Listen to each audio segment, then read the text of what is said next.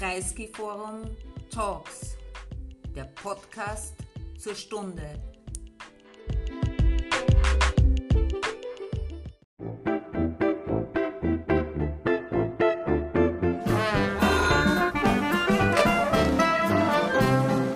Herr Kreisky. Herr Blom, ich freue mich, dass Sie da sind, dass wir heute hier zusammensitzen, über ein neues Buch von Ihnen reden, wobei ich auch ganz gerne über viele andere Bücher mit Ihnen reden würde, die Sie geschrieben haben, weil eines ins andere überzugehen scheint und die Thematik sich verdichtet und verstärkt, nämlich Klima, Klimakatastrophe, die Zukunft der Menschheit.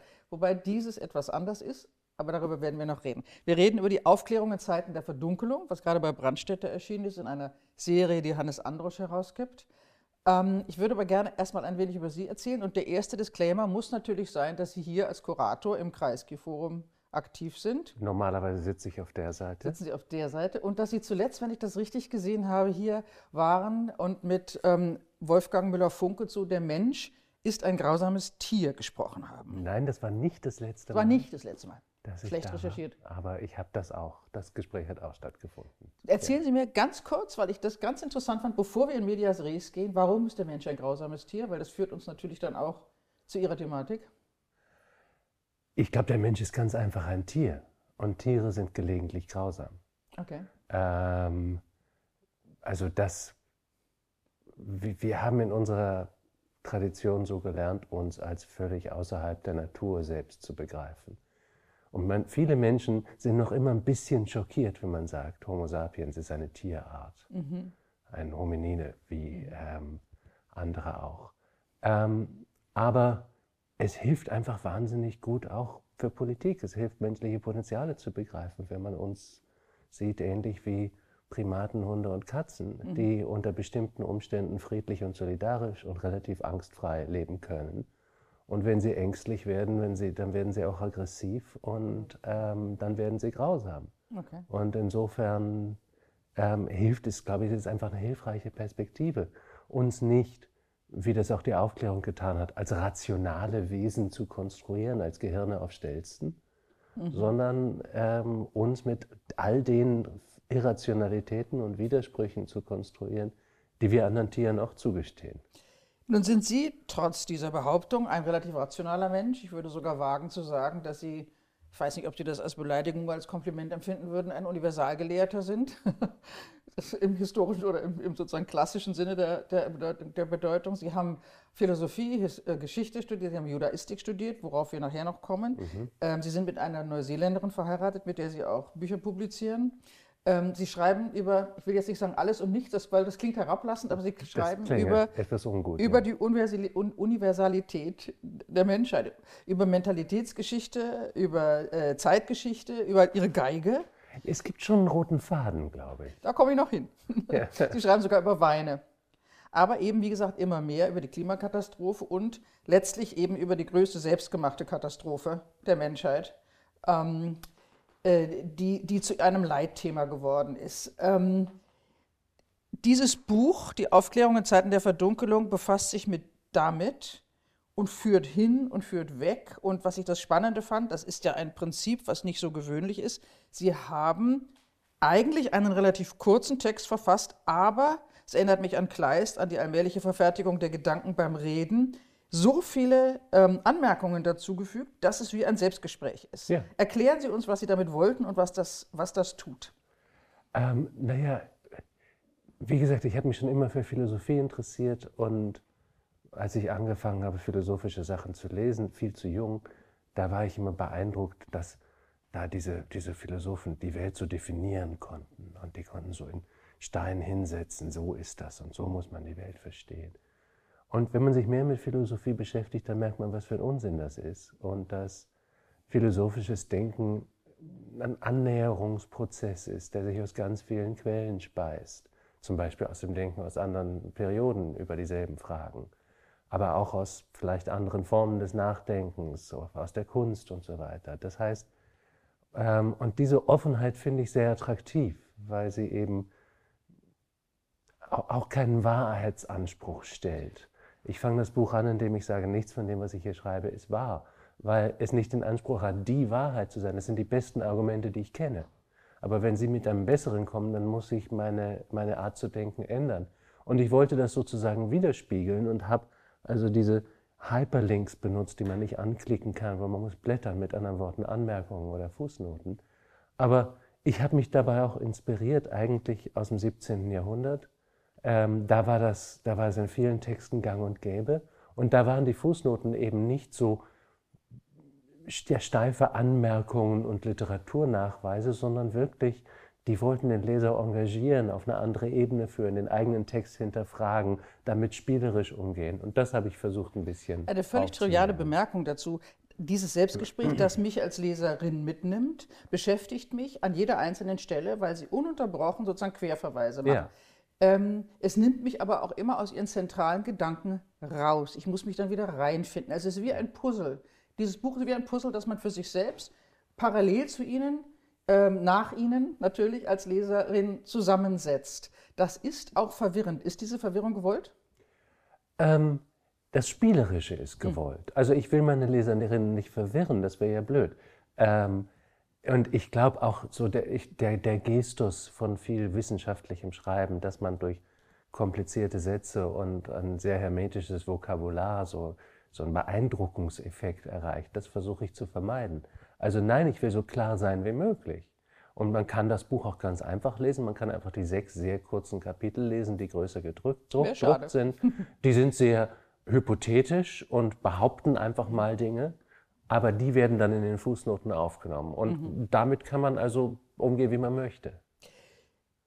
Die neue Aufklärung, von der Sie sprechen, die Sie fordern letztlich, äh, impliziert, dass die alte, Sie schreiben das an einer Stelle, sich unbeliebt macht. Gilt das nicht für jede Aufklärung oder jede, jede Phase der Aufklärung? Und wenn, warum ist es so? Ähm, ja klar, ich meine, das ist ja, die Aufklärung ist ja in einer gewissen Weise immer auch oppositionell und widerständig. Sie richtet sich gegen die Lebenslügen einer Gesellschaft, sie versucht die aufzubrechen, sie versucht ein anderes Verständnis. Das heißt, sie stellt sich gegen Machtinteressen, sie stellt sich gegen etablierte Strukturen und damit macht sie sich natürlich unbeliebt. Ich glaube ein bisschen die sagen wir mal, die erste Aufklärung, also die im 17., und 18. Jahrhundert, die, hat sich, die macht sich heute nicht mehr unbeliebt genug. Ähm, sie Wie hat, Sie das? Naja, sie hat im 17. und 18. Jahrhundert einen riesigen Effekt gehabt, aber was mir ziemlich wichtig ist, ist, dass die Aufklärung, erstmal die Aufklärung, die wir geerbt haben heute, ist eigentlich eine Erfindung des 19. Jahrhunderts. Nämlich die Zeit, in der dieses widerständige Denken von damals zum staatstragenden Denken umformuliert wird, zum Gründungsmythos des inzwischen aufgestiegenen Bürgertums. Und das ist die Aufklärung von Kant und Voltaire. Sehr rationalistisch, sehr hierarchisch, immer noch deistisch, also da oben ist jemand. Ähm, und das ist eine sehr seichte Form der Debatten, die da wirklich stattgefunden haben. Und die hat das aber, die hat aber das, die anderen fast ganz marginalisiert. Und ich glaube, die sind viel interessanter. Aber ich, vielleicht ist das ähm, sozusagen eine unsachliche Nachfrage, aber ich würde ja eher behaupten, dass das, was Sie als Aufklärung beschreiben oder als die Aufklärung, die im 19. Jahrhundert wirklich begann, wenn man das Deistische abzieht, bis heute nie wirklich beendet ist, zumindest als Postulat. Nein. Also im Grunde leben wir immer noch mit der Behauptung, dass wir diese Aufklärung verstanden und internalisiert haben und sie heute umsetzen. Ob das der Fall ist, ist eine andere Frage und Sie vermutlich sagen Sie deshalb wir brauchen eine neue. Ja, aber ich glaube auch diese Aufklärung, die ist viel konservativer, als viele Menschen vermuten. Aus dem ganz einfachen Grund, natürlich die meisten Aufklärer, und hier sprechen wir wirklich fast nur über Männer, ähm, die meisten Aufklärer waren christlich erzogen, bis auf Spinoza und Moses Mendelssohn im Prinzip, die beide Juden waren. Ähm, und sehr oft auch von Jesuiten erzogen, das heißt sehr dezidiert theologisch trainiert. Und die hatten natürlich, für die war der, der erste Weltzugang, den sie gelernt hatten, die erste Struktur, durch die sie die Welt sehen konnten, theologisch. Mhm. Und so hat die Aufklärung ganz viel geerbt von der christlichen Theologie, was die meisten Aufklärer, einige schon, aber die meisten nicht in Frage gestellt haben. Mhm. Zum Beispiel die Tatsache, dass der Mensch außerhalb und über der Natur steht. Nichts Gleiches wie die anderen Tiere. Okay. Die Tatsache, dass die, das Ziel der aufgeklärten Wissenschaft ist die Naturbeherrschung. Macht euch die Erde untertan, sagt die Bibel. Und das ist der zentrale Punkt. Ihres Ja. Buches. Und deshalb kommen wir jetzt zur Verdunkelung, weil das müssen Sie auch noch erklären, bevor wir über einzelne Teile, über einzelne Ja. Thesen sprechen. Sie schreiben von der Aufklärung und Zeiten der Verdunkelung. Was meinen Sie? Wa- Was ist dunkel um uns? Naja, die Verdunklung ist ein bisschen paradox. Ähm, aber sagen wir so, das Buch hat sich mir erschlossen. Ich habe lange drüber nachgedacht, weil ich es schwierig fand zu schreiben.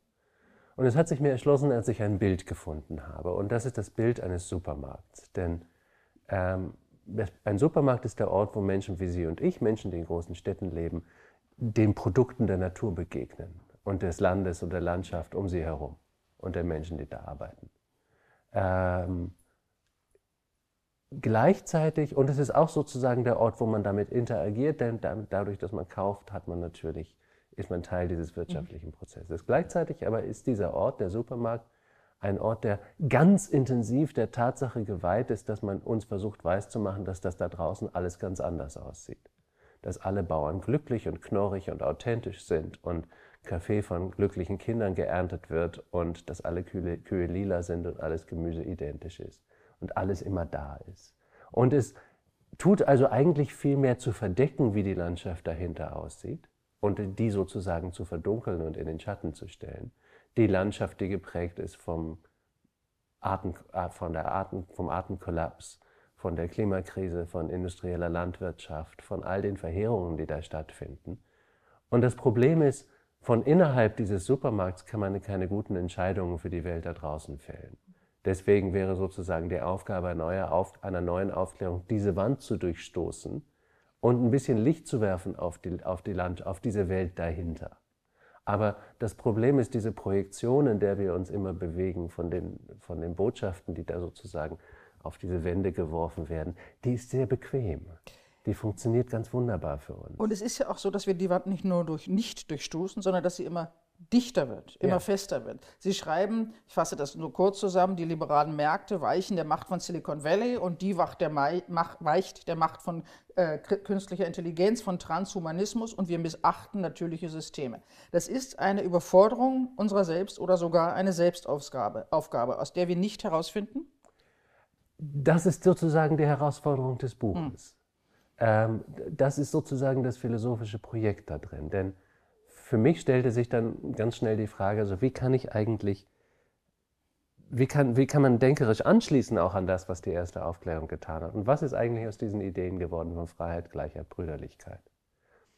Und dann findet man, Freiheit ist heutzutage ein Wort, was fast völlig sinnentleert ist, weil das jeder Trottel gebraucht und weil Freiheit eigentlich immer nur heißt, ich will tun, was ich will.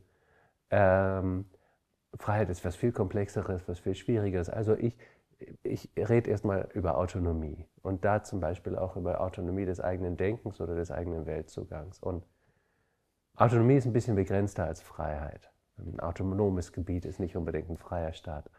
Aber diese Autonomie zu erreichen, ist, glaube ich, wird immer schwieriger, wenn wir umgeben sind von Technologien, die immer besser daran werden, darin werden, uns eine Welt zu projizieren, an der wir auch teilnehmen wollen, weil sie psychologisch so gemacht ist, dass wir immer wieder damit interagieren, dass wir immer mehr Zeit mit diesen Devices verbringen und die uns wirklich in so eine Illusionswelt hineinziehen.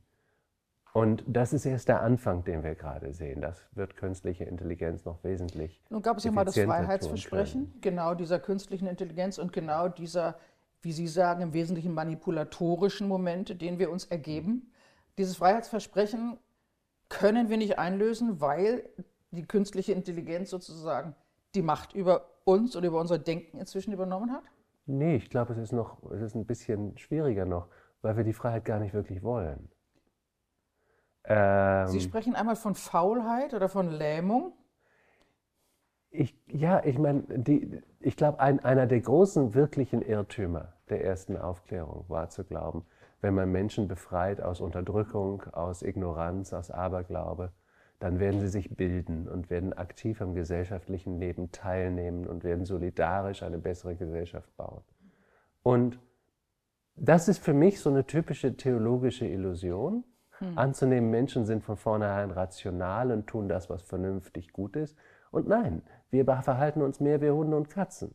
Wir gehen auf unser Plätzchen und lassen es uns gut gehen und wir, es ist in keiner, es ist in keiner reichen, friedlichen Gesellschaft passiert, dass Menschen sich tatsächlich so an dem politischen Prozess beteiligt haben, wie das die Aufklärung angenommen hat. Dann müssen wir sozusagen noch mal einen Schritt zurückgehen von der KI und von alledem, was das für die Zukunft bedeutet, weil das ist ja eigentlich, wenn man es konsequent zu, an, zu, Ende denkt, eine Absage an die, an die partizipatorische Demokratie, an das, was wir unter Demokratie der Bürger in diesem Land zum Beispiel verstehen. Ich würde es ein bisschen pragmatischer formulieren.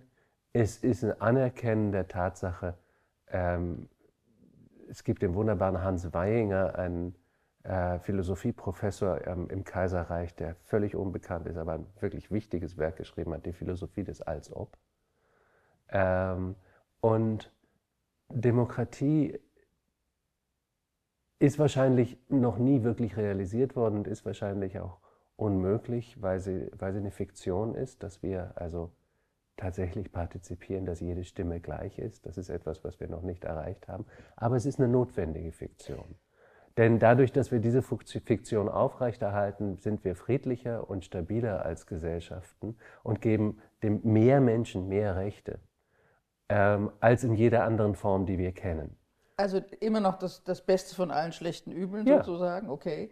Ähm, ich würde gerne noch trotzdem nochmal auf die Faulheit zurückkommen, weil das ist ja, oder die, die, die, die Lahmheit, die, die das ja impliziert, nach dem Motto, die Menschen wollen nicht partizipieren, sie wollen ihre Autonomie nicht leben, auch wenn sie ihnen angeboten wird. Ähm, bestes Beispiel dafür, völlig pragmatisch, in einem ganz heruntergebrochen ist, ähm, die Klimagesetzgebung, das Heizungsgesetz in Deutschland. Das hat man natürlich auch in Österreich verfolgt. Die Bundesregierung, die Grün, Rot, Gelbe wollte ein Gesetz, mit dem für die Zukunft äh, vernünftige fossile Energierückgang äh, sozusagen ähm, organisiert wird. Unmöglich. Warum? weil die Leute es nicht wollen, weil sie nicht belästigt werden wollen. Ist es die berühmte äh, Veränderungserschöpfung, von der jetzt die Soziologie so gerne redet? Ja. Ist es äh, Egoismus? Ist es, ähm, macht ihr euer Zeugs, ähm, ich will damit nichts zu tun haben? Es ist ein kleines bisschen von allem und ich glaube, die Veränderungsermüdung ist sehr wichtig, weil tatsächlich sich Geschichte immer weiter beschleunigt und uns immer mehr zumutet an neuem Lernen, an Veränderung, an Anpassung. Und dagegen reagieren Menschen, weil wir einfach nicht dafür gemacht sind, uns so schnell dauernd zu verändern. Aber ich glaube, ich würde es, ich würde es nicht Faulheit oder Lähmung nennen. Ähm, warum sind Menschen gegen dieses Gesetz?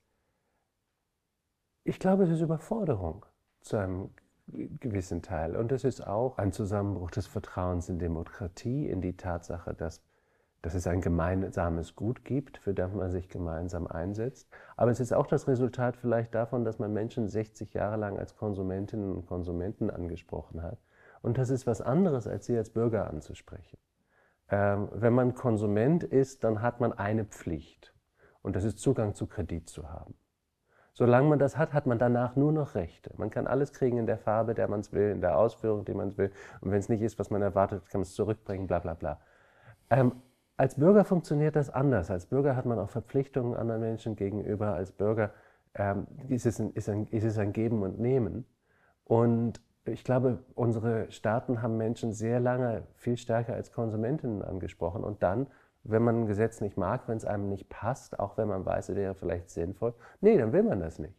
Ich komme nicht ganz mit. Ich habe ehrlich gesagt das leise Gespür, da ist auch ein Widerspruch, weil sie zum einen beklagen, möglicherweise beklagen oder auch nur feststellen, dass die Demokratie Menschen nicht mitgenommen hat, sie als Konsum oder die Wirtschaft, unsere Gesellschaft Menschen als Konsumenten behandelt hat, ihnen mehr Rechte als Pflichten gegeben statt auferlegt hat. Gleichzeitig war ja die Prämisse am Anfang, dass es eine gewisse sozusagen konstitutive Verweigerung von, von der, der Inanspruchnahme von Autonomie gibt. Ist die nun Ursache oder Folge einer Gesellschaftsordnung, in der wir leben, oder, oder sind wir, sind, wovon sind wir nun geprägt? Von der Konsumentenhaltung oder von dem Gefühl, dass wir äh, ähm, grundsätzlich davon überfordert sind, ein Leben zu gestalten für diese Welt und diese Zukunft?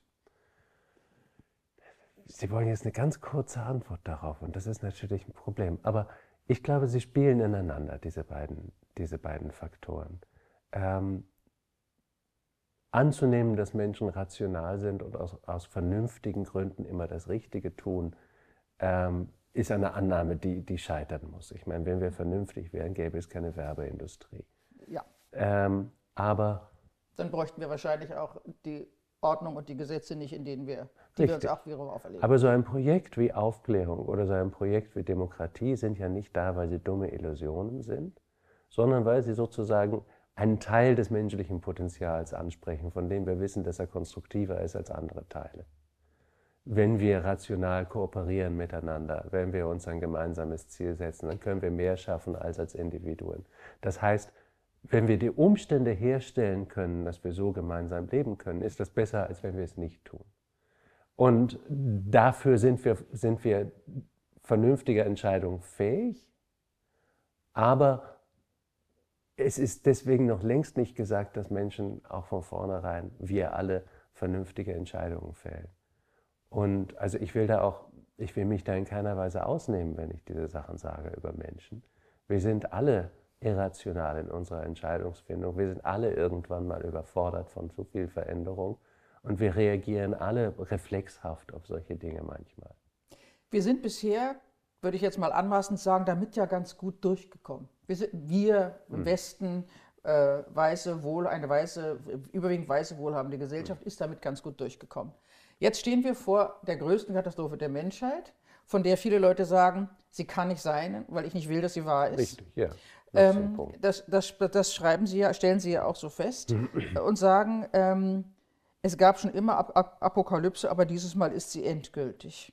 Heißt das nicht eigentlich, dass wir dieses Selbstverständnis, mit dem wir irgendwie so durchgekommen sind, ähm, als Konsumenten, die mehr Rechte als Pflichten in Anspruch nehmen und uns irgendwie so durchwursteln, unsere Autonomie im Zweifel delegieren, ähm, dass es da einen, nicht nur eine, einen Turning Point, sondern auch eine neue, eine neue Sicht von Politik und von Teilhabe geben muss? Und wie erreicht man die? Ja, ich meine, das, das ist natürlich die große Frage. Ähm, heißt das, dass es ein neues Verständnis geben muss? Natürlich heißt es das. Also, ich meine, es ist die Frage, wie weit wir sozusagen die Blende aufmachen. Aber erstmal müssen wir sehen, wir haben eine sehr künstliche Periode in unserer, Zeit, in unserer Geschichte hinter uns, diese Nachkriegszeit unter dem Schutz Amerikas, wo in Europa nichts Böses passierte, nur Wirtschaftswachstum stattfand, ähm, alle Leute immer reicher wurden wo deswegen auch zum Beispiel das demokratische Versprechen, deine Kinder werden es mal besser haben als du und wenn du dich richtig einsetzt, dann kannst du was erreichen im Leben, dann kannst du weiterkommen. Die waren ja tatsächlich auch in gewisser Weise real. Ähm, zum Beispiel in Deutschland, wir hatten zwei Präsidenten, die aus sehr kleinen Verhältnissen Sie kamen. mit einer Ablauffrist real und wir haben diese Ab Ablauffrist ignoriert, weil wir Ja. im Grunde über ein oder zwei Generationen gedacht haben. Richtig, aber wir haben natürlich auch ganz massiv auf Pump gelebt, gerade was die natürlichen Ressourcen beträgt. Be- Und wir haben ignoriert, dass das innerhalb eines größeren Systems Genau. stattfindet. Ja. Und jetzt kriegen wir sozusagen die Nebenwirkungen, die Sekundärwirkungen davon zurück, in Form zum Beispiel von der Klimakatastrophe. Die direkte Konsequenz ist davon, dass wir CO2 ausgestoßen haben, als würde es morgen verboten werden. Seit 1990 mehr als in der ganzen Menschheitsgeschichte davor.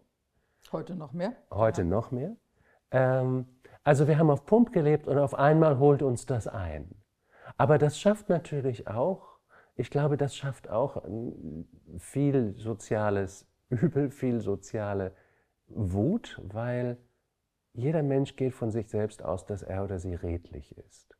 Man tut hier Sachen nicht, weil sie böse sind. Und jetzt auf einmal hört man, dass das, woran ich meine letzten 30, 40, 50 Jahre meines Lebens investiert habe, das soll jetzt alles falsch gewesen sein. Ich muss jetzt alles anders machen. War ich denn böse? Also ich glaube, Menschen fühlen sich persönlich sehr angegriffen durch diese Geschichte. Und das ist sinnvoll zu verstehen, wenn man Politik machen will, weil es auch zeigt, mit rationalen Argumenten kommt man da oft nicht weiter. Aber erlauben Sie mir ganz kurz die Ja. Blende noch ein Stückchen Unbedingt. weiter aufzumachen. Ähm, wenn wir die weiter aufmachen, dann sitzen wir in dieser aufklärerischen Tradition und ich würde behaupten, darüber hinaus theologischen Tradition, die von der Aufklärung aufgenommen wurde, die uns eben als außergewöhnliche Wesen konstruiert, die außerhalb dieser natürlichen Systeme stehen, die rational sind, was, was die neoklassische Wirtschaftstheorie uns sagt. Wir sind rationale Individuen, die selbstoptimierend im Wettbewerb miteinander stehen. Das ist, glaube ich, reine Theologie. Ja. Das entspricht Menschen in keiner Weise. Bekanntlich. Unsinn. Aber was wir jetzt lernen, und zwar aus den Naturwissenschaften lernen, und Naturwissenschaften haben ja immer ein interessantes Verhältnis mit Philosophie, ist, dass Naturwissenschaften versuchen überhaupt nur noch Systeme zu beschreiben und nicht mehr Einzelfänomene. Das hat angefangen mit der Quantenphysik und der Relativitätstheorie. Es hat keinen Sinn, ein Elektron zu beschreiben. Wenn ich, wenn ich was über das sagen will, muss ich das System kennen, in dem es sich befindet und sein Momentum und so weiter. Ähm, das ist auch in der Biologie längst angekommen, dass wir Biosysteme beschreiben, um überhaupt was über die einzelnen äh, Organismen in diesem System sagen zu können. Und ich glaube, wenn das das Verständnis von uns selbst erreicht, dann ist philosophisch ein sehr interessanter Schritt getan, der dann seine politischen Auswirkungen haben könnte, seine ökonomischen. Einfach zu begreifen, wir sind symbiotische Teile von Systemen, die zum Teil viel kleiner sind als wir, unser Mikrobiom zum Beispiel, die uns zum Teil um Größenordnungen übertreffen, die unendlich komplex sind, aber die einfach heißen, wenn ich hier was ziehe, dann kommt da was zurück.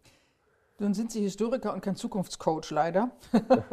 Äh, aber Geschichte lehrt uns bekanntlich was für die Zukunft. Sie zitieren ja auch Einstein an einer Stelle mit seinem legendären Diktum, man kann die Probleme der Welt nicht mit den Denkweisen äh, lösen, die zu diesem Problem ja. geführt haben. Genau da sind wir an diesem Punkt. Ja.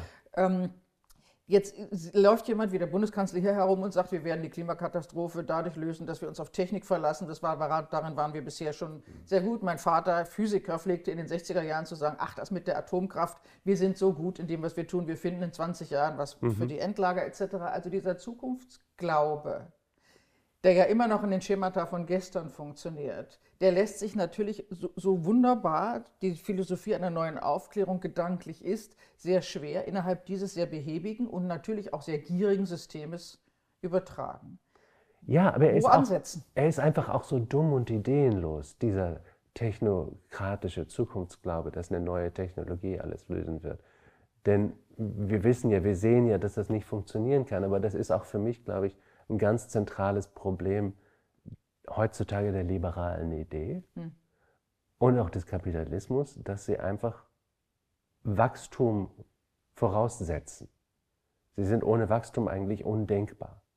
Ich meine, auch der, Liberal, der Liberalismus ist progressiv, der will, dass sich etwas zum Positiven verändert, das alles, etc. Und einfaches Rechenbeispiel, 3% Wirtschaftswachstum heißen Verdoppelung des Wirtschaftsraums in 24 Jahren, Verzehnfachung in 100 Jahren. Das heißt, da geht mit der Klimakatastrophe kein Weg hin. Und dann grünes Wachstum oder neue Technologien, das alles bringt gut. alles nicht, mhm. das ist alles schön. Äh, und dann kommen wir zu so einer Frage wie, was haben wir dann mit einer Zero-Wachstumsökonomie, wie stehen wir dann gegen so jemanden wie Putin? wenn wir auf einmal riesige Verteidigungsetats brauchen, wenn wir resiliente, robuste Gesellschaften und Wirtschaften brauchen. Also da gibt es noch ganz viele Fragen, die, glaube ich, noch völlig ungelöst ja. sind, aber die einfach heißen, dass dieses Modell, das wir haben, das politische, gesellschaftliche, an seine Grenzen stößt. Und ich glaube, das schafft auch eine, ein, ein Gefühl der, der gesellschaftlichen Verzweiflung. Wie könnte man das, wie gäbe es einen Schritt darüber hinweg? Also politisch glaube ich, ich meine, wir, können, wir könnten uns noch lange über Politik unterhalten mhm. und über die Gründe, warum unsere Demokratien nicht mehr funktionieren, wie sie das sollten. Zum Beispiel, ich glaube, ganz wichtig ist, dass wir unsere neue, neue Aristokratie gestrickt haben. Ähm, Sie die, nehmen, Sie, das ist die, das Stichwort, das Sie mir jetzt geben, ja. genau, ja. Ähm, aber ich glaube, es gibt viele Gründe für diese soziale Verzweiflung in unseren, in, und, und auch den, den, den, den Glaubensverlust an Demokratie und das Wegbröckeln davon. Ähm, das wäre zu überwinden, glaube ich, durch ein, durch ein geteiltes Projekt. Und dafür würde sich ein Green New Deal anbieten. Durch ein was? Ein, geteilt, ein geteiltes, ein geteiltes Projekt. Projekt. Was verstehe ich darunter? Naja, ich glaube, die Gesellschaften, in denen wir leben heute, die haben jede Idee einer positiven Zukunft verloren. Hm. Für die ist der Erhalt des Status quo eigentlich die schönste Hoffnung, die geblieben ist. Ähm, das ist natürlich das Einzige, was wirklich unmöglich ist, alles so zu behalten, wie es jetzt ist. Ähm, immer in jeder Lebenssituation. Das heißt, es geht darum, wie man sinnvoll mit Veränderung umgeht und dafür braucht man, glaube ich, ein Zukunftsziel. Dieses Zukunftsziel haben unsere Gesellschaften nicht mehr, weil sie keine sinnvolle Zukunft mehr sehen können, weder wirtschaftlich noch ökologisch etc. Das könnte man zumindest in Form einer Ambition zurückgeben. Und ich glaube, das wäre allein schon ein wichtiges äh, politisches die, die Projekt. Ambition, die dann Aufklärung gleich Ethos heißt, also ein neues Ethos, ein neues Selbstverständnis von Menschsein. Ja, ja. Das, letztendlich braucht es das, aber man kann das auch man, man kann sozusagen in dem Sinne davon auch sehr kleinteilige politische Maßnahmen oder mhm. politische Initiativen sich denken. Aber das kann man nicht, wenn, was auch stimmt, den Satz habe ich nämlich, weil Sie gerade von den Aristokratien sprachen, mir aufgeschrieben, weil ich den spannend fand und ein bisschen äh, dunkel. Neue Aristokratien der Superreichen verändern oder umgehen demokratische Strukturen. Ja, da nützt mir natürlich auch der Ethos der Aufklärung nicht mehr, weil das klingt nach Deep State, wenn ich jetzt. Äh, Nein, das ist nicht Deep State, das ist ja sozusagen Deep Non-State. Das ist ja sozusagen das Gegenteil. Der, der Deep State äh, und der Non-State sind, glaube ich, sehr nah beieinander in der Definition. ja, das however, kann sein. Ja. Aber ich meine, es ist, es ist sicherlich wahr, dass seit den 80er Jahren unsere westlichen Demokratien Entscheidungsmacht und Gestaltungsmacht abgegeben haben an die Wirtschaft, verloren haben, eben auch mit der Globalisierung. Ich meine, ein, ein Land, aus dem alle die Schwerindustrie absiedeln kann, ist auch ein Land, das sein Steueraufkommen nicht mehr kontrolliert, das seine Arbeits-, seinen Arbeitsmarkt nicht mehr kontrolliert, das völlig abhängig geworden ist von dem, was ähm, auf anderen Kontinenten passiert. Und ähm, wir haben diese Superreichen ähm, und das ist ein neues Phänomen.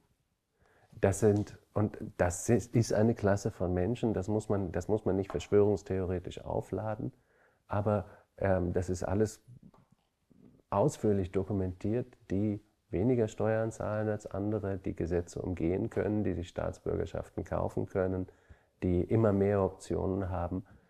Und das ist Gift für eine Demokratie ähm, die natürlich auch viel mehr Einfluss auf demokratische Entscheidungsfindungen haben, durch Parteispenden oder durch Stiftungen oder durch Thinktanks oder ähm, durch Softpower in der Gesellschaft. Natürlich haben sie das.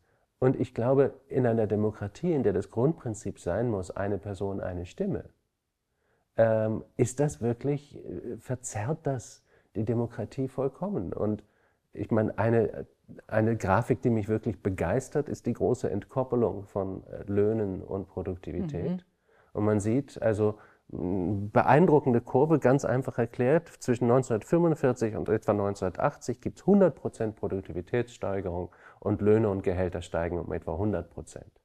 Ja. Danach, nach, de, nach Thatcher und nach ähm, Reagan und so weiter, gibt es weitere 150 Prozent Produktivitätssteigerung, aber für 90 Prozent der Leute stagnieren die Löhne oder sind mit der Inflation eher runtergegangen, während diese weiteren 150 Prozent in die Taschen von 10 Prozent gehen, die Investoren sind, die CEOs großer Firmen sind etc.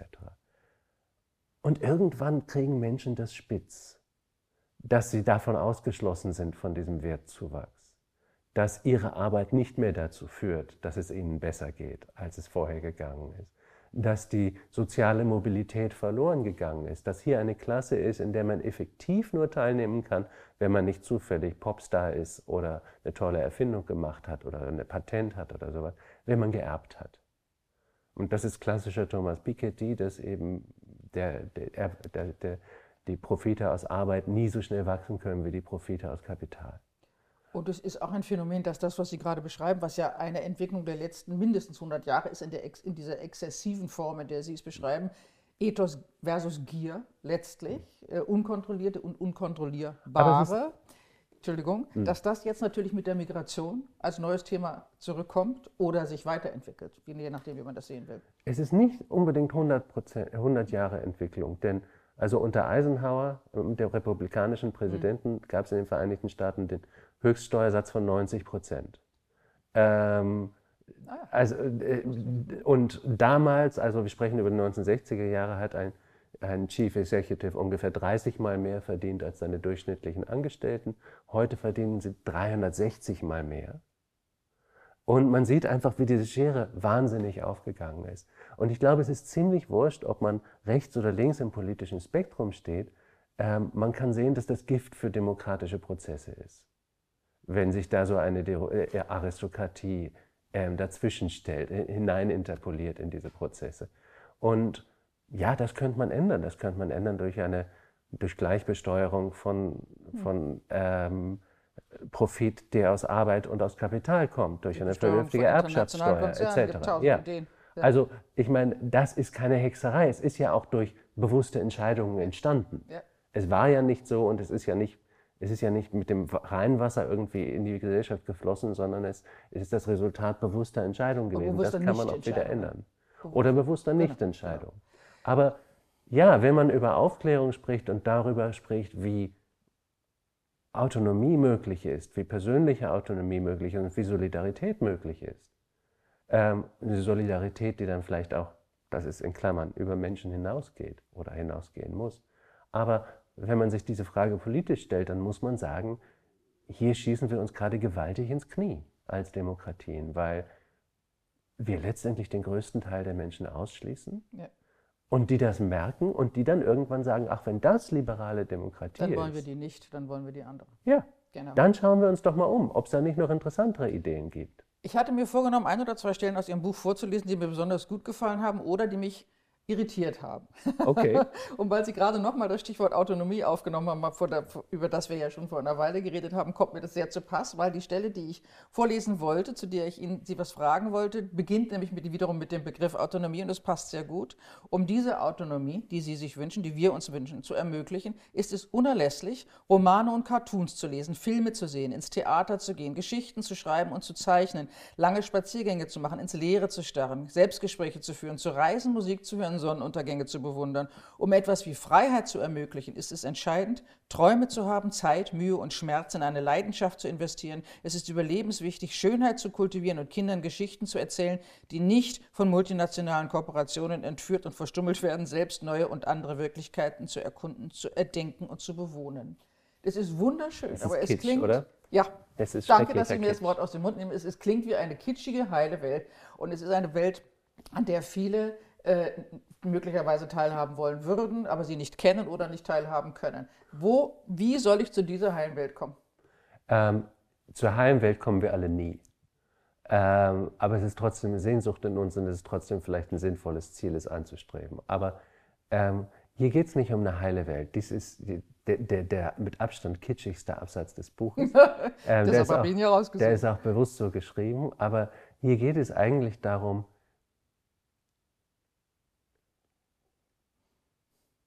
das, was die digitale Welt, die Welt der sozialen Medien, der künstlichen Intelligenz mit uns tut, ist ja nicht nur, dass sie uns funktional zu Cyborgs macht und dass sie uns immer mehr maschinengerechtes Handeln antrainiert, sondern auch maschinengerechtes Denken. Ja. Denken, das sich aus Informationsquellen speist, die aus kommerziellen Gründen uns angeboten werden und andere werden uns deswegen auch nicht angeboten.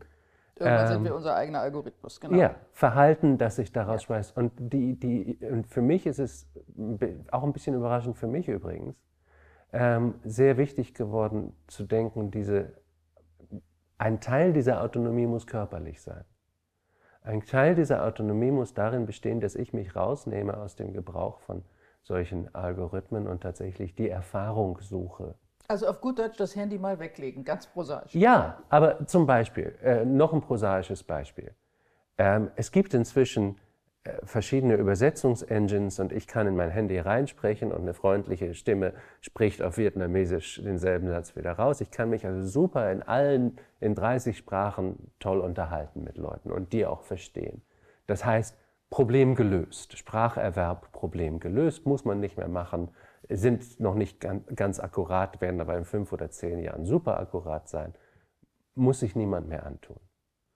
Nun ist es aber so, wenn man eine Sprache lernt, dann lernt man auch was über sich selbst, dann lernt man auch, wie Sprache funktioniert, dann lernt man auch anders denken, weil eine andere Sprache in Verbindung mit einer anderen Kultur ganz andere Ausdrucksmöglichkeiten hat. Man kann einen anderen Teil seiner Person leben, man lernt die Welt anders verstehen.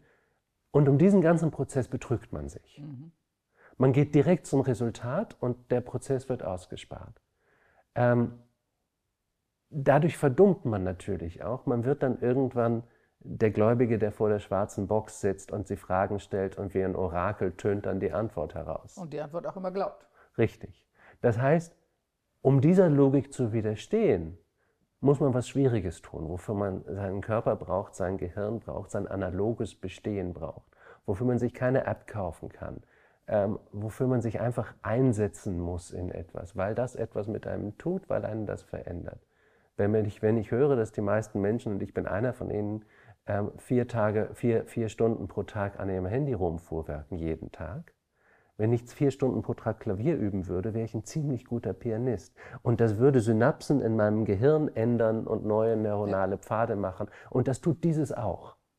Und das müssen wir einfach wissen. Wir müssen wissen, diese Dinger verändern uns. An dieser Veränderung nehme ich auch teil. Aber ich will nicht willenlos Teil dieser Veränderung werden. Ich will mir einen Teil von Autonomie erhalten und diese Autonomie fängt mit meinem Körper an. Ja. Ich möchte gerne noch mal grundsätzlicher werden und an, an einen Punkt zurückkommen, über den wir am Anfang geredet haben. Sie sprachen von dem Menschen und dass wir, von uns Menschen und dass wir nicht verstanden, vergessen, nie wirklich angenommen haben, zumindest seit der theologischen sozusagen Überwölbung unseres Denkens, dass wir auch, äh, dass Homo sapiens auch eine Tiergattung ist. Sie schreiben darüber sehr viel in Ihrem Buch. Sie deklinieren das durch. Der Mensch als Homo sapiens, als Primat, als Tier und damit als Teil der Natur. Können Sie uns da durchführen, was das heißt und was, was das für unser Denken bedeuten sollte? Naja, so viel von Wissenschaft ist ja auch immer Projektion der eigenen Gesellschaft in die Welt hinein. Ähm, und ein schönes Beispiel dafür ist Jane Goodall, die Primatenforscherin, ähm, wir wussten bis jetzt, also bis zu Jane Goodall, ich bin aufgewachsen mit so, sie vielleicht auch mit so Dokumentationen im Fernsehen wie von Bernhard Cimek und so, wo man also lernt, Tiere sind von der Evolution perfekt für ihre ökologische Nische gemacht. Sie töten auch nur, um sich zu ernähren, nie aus Grausamkeit. Sie haben nur Sex, um sich zu vermehren. Und das war so die, das Tier, das ist so. Und dann kam eine neue Generation von Zoologen ins Feld, und zwar auch besonders viele Frauen zum ersten Mal, so in den 1960er, 70er Jahren. Und die haben festgestellt, was da passierte. Da saßen nämlich junge männliche Zoologen, die aus der Universität kamen und wenn die etwas sahen, was sie erwartet haben, haben sie das eifrig notiert. Wenn sie etwas sahen, was sie nicht erwarteten, haben sie es einfach nicht aufgeschrieben. Wir wissen inzwischen, dass zum Beispiel in der Tierwelt alle sexuellen Verhaltensweisen praktiziert werden, die nur denkbar sind, von Orgien über Masturbation, über Homosexualität, alles, was sie wollen, mit einer Ausnahme, das ist das freiwillige Zölibat, das haben die Menschen für sich behalten. Ähm, warum erzähle ich Ihnen das? Weil Tiere viel seltsamer sind, weil andere Tiere viel seltsamer sind und viel reicher in, in, in ihrem Verhalten, als auch die Wissenschaft, auch die Naturwissenschaft bis vor wenigen Jahrzehnten gesehen hat. Und weil wir jetzt immer mehr lernen, wie sozial komplex andere Tiere sich verhalten, wie sozial komplex ihre Strategien sind, ihr soziales Denken ist, ihr moralisches Denken ist. Natürlich leben auch manche Tiere in moralischen Universen. Wie unterschiedlich ihre Arten von Bewusstsein und von Intelligenz von unseren sein können und dass wir da gerade erst beginnen zu verstehen. Ähm, wir teilen 98,5 Prozent unserer DNA mit Schimpansen und Bonobos.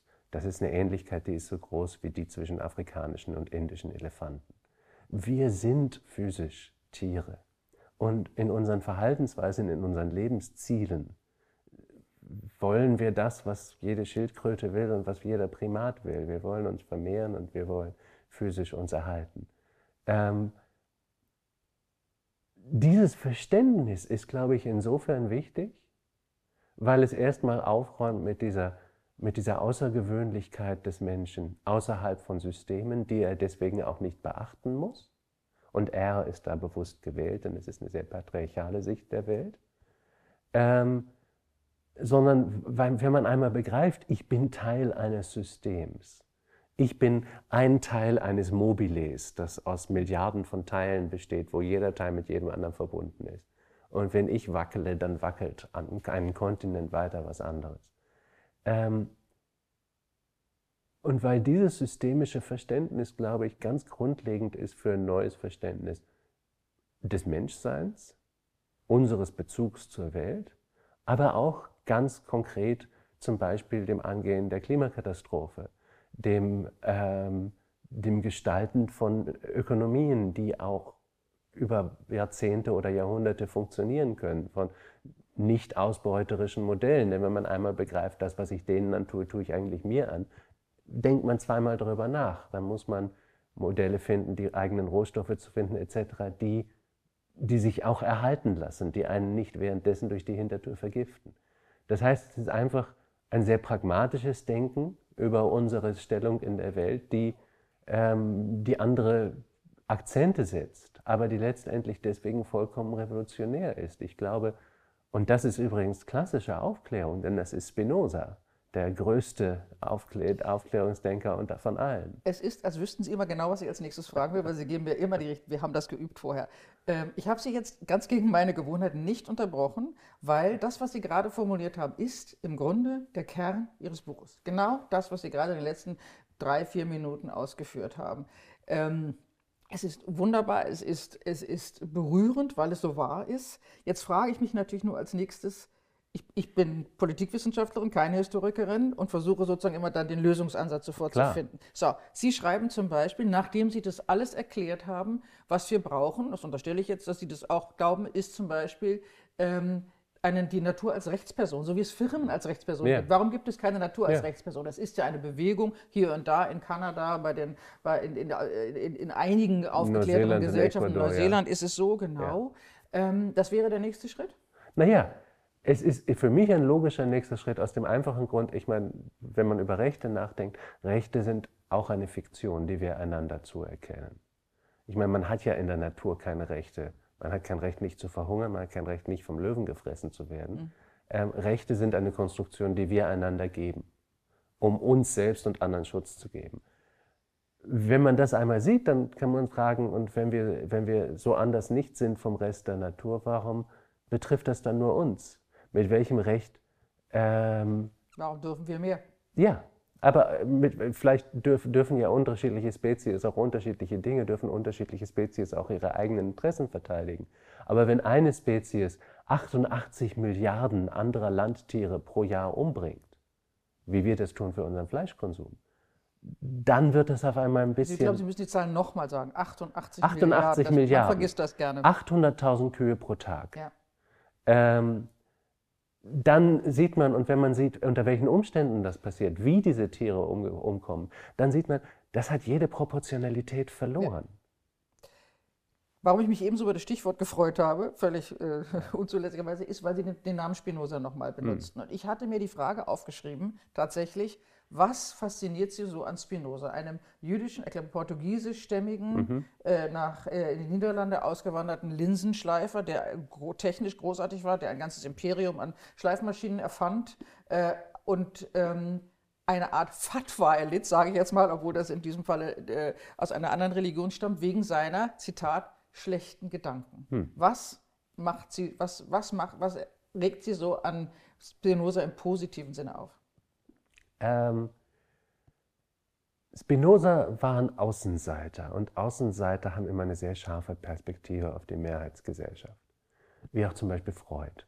Freud wäre nicht auf seine Einsichten gekommen, wenn er katholisch gewesen wäre, sondern die emotionale Ökonomie in einer katholischen Gesellschaft war für ihn seltsam hm. als jüdisch sozialisierten Menschen. Deswegen hat er sie überhaupt erkennen können. Aber Spinoza hat seinen Zugang zur, zur philosophischen Tradition seiner Zeit war genauso.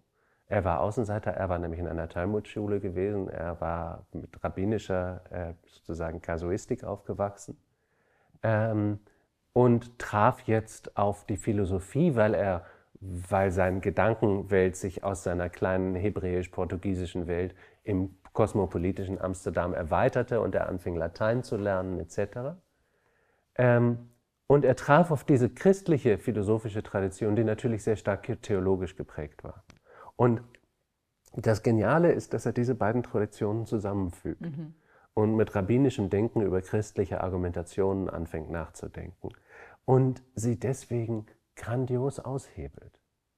Also Spinoza würde Ihnen erzählen und sagt das auch immer wieder, das Einzige, was er tun will, ist zu zeigen, wie groß Gott ist und wie perfekt und vollkommen Gott ist und dass alles in Gott enthalten ist. Und gleichzeitig? Und gleichzeitig sagt er dann, weil Gott so perfekt ist, muss er die Welt auch perfekt erschaffen haben. Und wenn diese Welt vollkommen ist, dann kann er sie nicht ändern, denn wenn man Vollkommenheit ändert, dann wird sie unvollkommen. Ein vollkommener Gott kann nichts unvollkommen machen. Ähm, das heißt, er kann auch die Naturgesetze nicht ändern. Er kann in den Gang der Geschichte nicht eingreifen. Das heißt, Gebet, also Bittgebete werden sinnlos. Den lieben Herrn zu fragen, doch die eigene laufende Nase zu beenden. Also Oder, wird Gott sinnlos. Ja. Ähm, wenn er, der kann ja, er kann ja eh nichts anderes machen und er hat ja alles schon zum Besten geregelt. Aber Spinoza kommt zu, zu dieser völlig zerstörerischen Formel. Nur dadurch, dass er Gottes Größe beweisen will. Deus sive natura. Gott oder die Natur. Mit anderen Worten, die Natur ist so perfekt, alles ist Teil der Natur. Also auch wir. Und das ist Also die Grundlage. Und das ist die verheerende sozusagen Schlussfolgerung aus dieser unschuldigen Denkweise, dass man auf einmal sieht, verdammt, ja, aber dann erstens ist da niemand, der geschichtsmächtig in unser Leben eingreift. Und zweitens stehen wir nicht außerhalb von all dem, wir sind alle Teil von diesem All. Ähm, und ja, dann kommt man zu dem Gedanken, der eigentlich für jedes sechsjährige Kind einleuchtend sein könnte. Wir sind Natur. Es gibt nichts außerhalb der Natur und alles, was wir hier sehen, ist Teil der Evolution. Ähm, ein inter besonders interessanter Aspekt der Evolution, aber letztendlich nicht weniger besonders als ein Termitenbau. Und wenn wir Glück haben und was dafür tun, bleiben wir vielleicht sogar Teil der E- Evolution und Ja. werden nicht ausgerottet.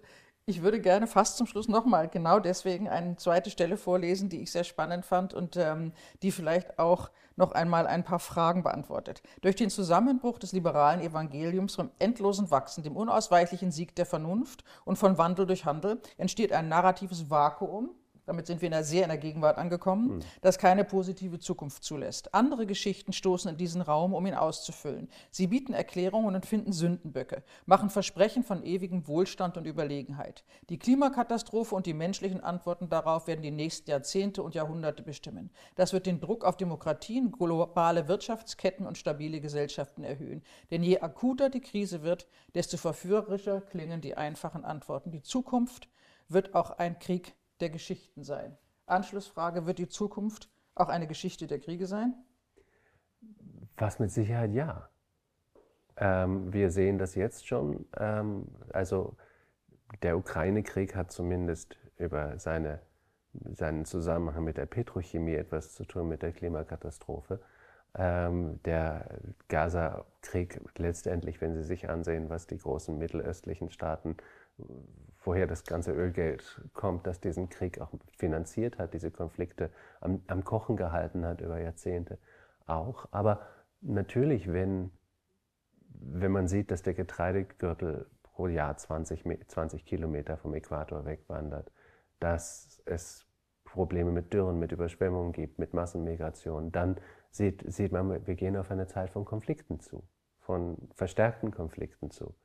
Ähm, davon werden einige Konflikte gewalttätig sein, wenn es um ganze Populationsverschiebungen geht, um Streit um landwirtschaftlich nutzbares Land, um Grundwasser etc.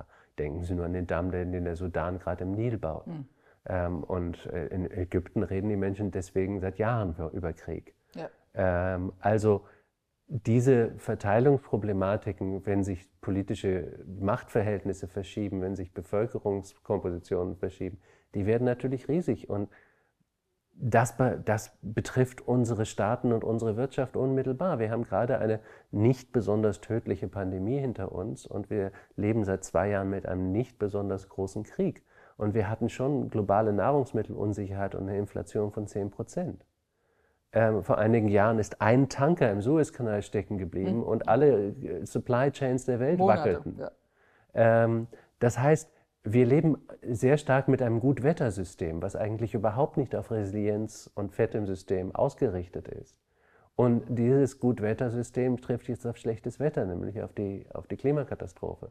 Und das, wird, das werden schwierige Zeiten werden. Und in diesen Zeiten, und das ist mir ganz wichtig, werden liberale Demokratien nur ein Modell unter vielen sein.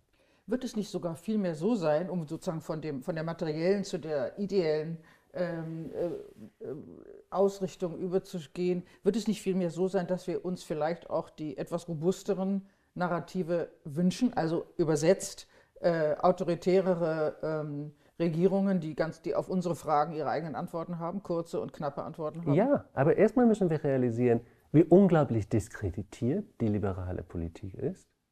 Also die liberale Politik, die nach 1989 das Ende der Geschichte ausrief und sagte, Ja gut, der, das die äh, Mission. hat der Amaya Fukuyama jetzt, glaube ich, Da- damit- genug gehört, dass er damit- nicht recht hatte. Nein, damit, damit hat er leben gelernt und er, sein, sein Denken ist auch viel interessanter und sogar Eben, er dieser hat sich, Punkt, ich, den er gemacht hat, so ungefähr. ist viel. Aber ich meine, die Idee Mission erfüllt, die war ja sehr stark im Westen.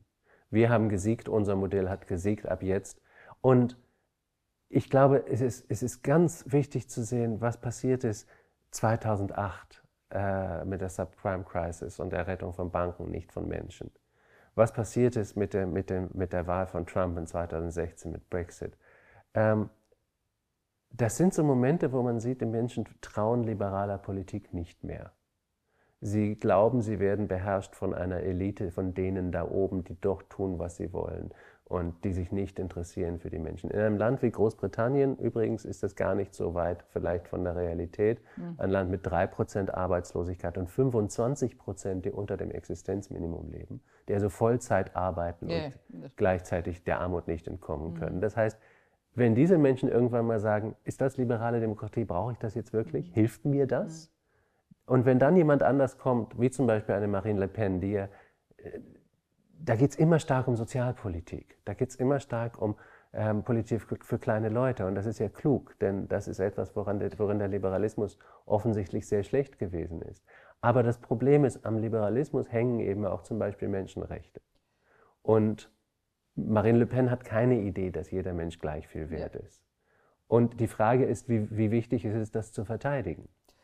Darf ich Sie als letzte Frage, ähm, deshalb was ganz scheinbar Banales, aber ja trotzdem sehr deprimierendes fragen, haben Sie Angst? Ja, natürlich. Also wissen Sie, ich bin Historiker. Ich weiß, dass die letzten 60 Jahre im Westen eine absolute historische Ausnahme waren. So eine Luftblase in der Leitung und eine wunderschöne Blase. Aber dass die historische Realität anders aussieht. Und ich weiß vor allen Dingen auch, dass der Satz, das kann ja nie passieren, so ungefähr der gefährlichste Satz ist, den es gibt. Und ähm, Demokratien beruhen auf sehr vielen Voraussetzungen. Und viele davon können sie, wie Herr Böckenförde gesagt hat, selbst nicht garantieren. ähm, und diese Voraussetzungen zerbröckeln im Moment.